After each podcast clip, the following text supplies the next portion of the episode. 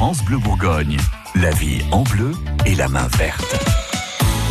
De la couleur et des fleurs dans votre magazine de la vie pratique. Gilles Sonnet, vous êtes notre expert en plantes d'intérieur. Aujourd'hui, vous nous présentez quelqu'un que vous aimez bien et chez qui vous allez vous fournir. C'est un producteur d'orchidées qui est en Bourgogne.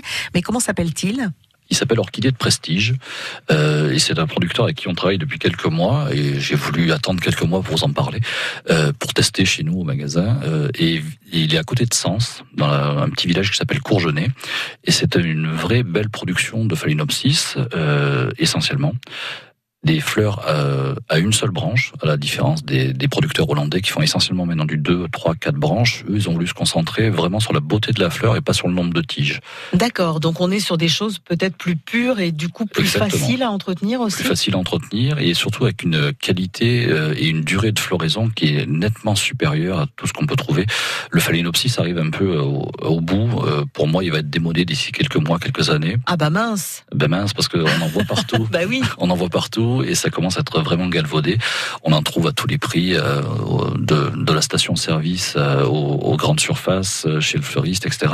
On en trouve vraiment partout, ce qui fait que c'est pas le plus maintenant la fleur qui devient extraordinaire. Voilà. Ouais, c'est vraiment l'orchidée la, la plus classique en fait. Maintenant, oui. Maintenant, oui, c'était extraordinaire il y, a, il y a 20 ans et maintenant ça devient, ça devient commun. Et donc ces, ces producteurs, euh, c'est assez rigolo d'ailleurs, qui sont d'origine asiatique, euh, produisent des, des, fleurs qui sont vraiment magnifiques avec des fleurons qui font au minimum 12 cm de diamètre. Donc c'est vraiment une belle fleur.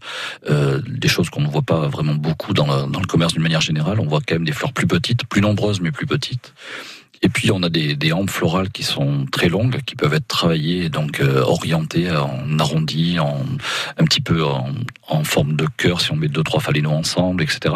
Donc on arrive à faire des, des beaux sujets, des belles potées, et une durée de vie euh, sur un phalaenopsis qui devrait largement dépasser les trois mois au niveau de la floraison. D'accord, donc c'est plutôt pas mal. Et la grande chance qu'on a avec ce producteur-là, c'est que tous les boutons s'ouvrent, même les petits derniers au bout de la tige. Ah ouais, donc ça c'est bien. Et euh, du coup, lui doit se remettre aussi en question pour proposer d'ici quelques années peut-être autre chose si euh, le phalaenopsis euh, passe de mode. Je pense qu'il va falloir. Après, quand on a un vrai plan de qualité, peu importe la mode, je pense que la beauté de la, fleur est là. Peut-être qu'il s'en vendra moins, mais de meilleure qualité. Merci Gilles Sonnet. J'en profite pour vous rappeler que tous les conseils de nos deux experts jardins sont à retrouver sur francebleu.fr. France Bleu Bourgogne. France Bleu.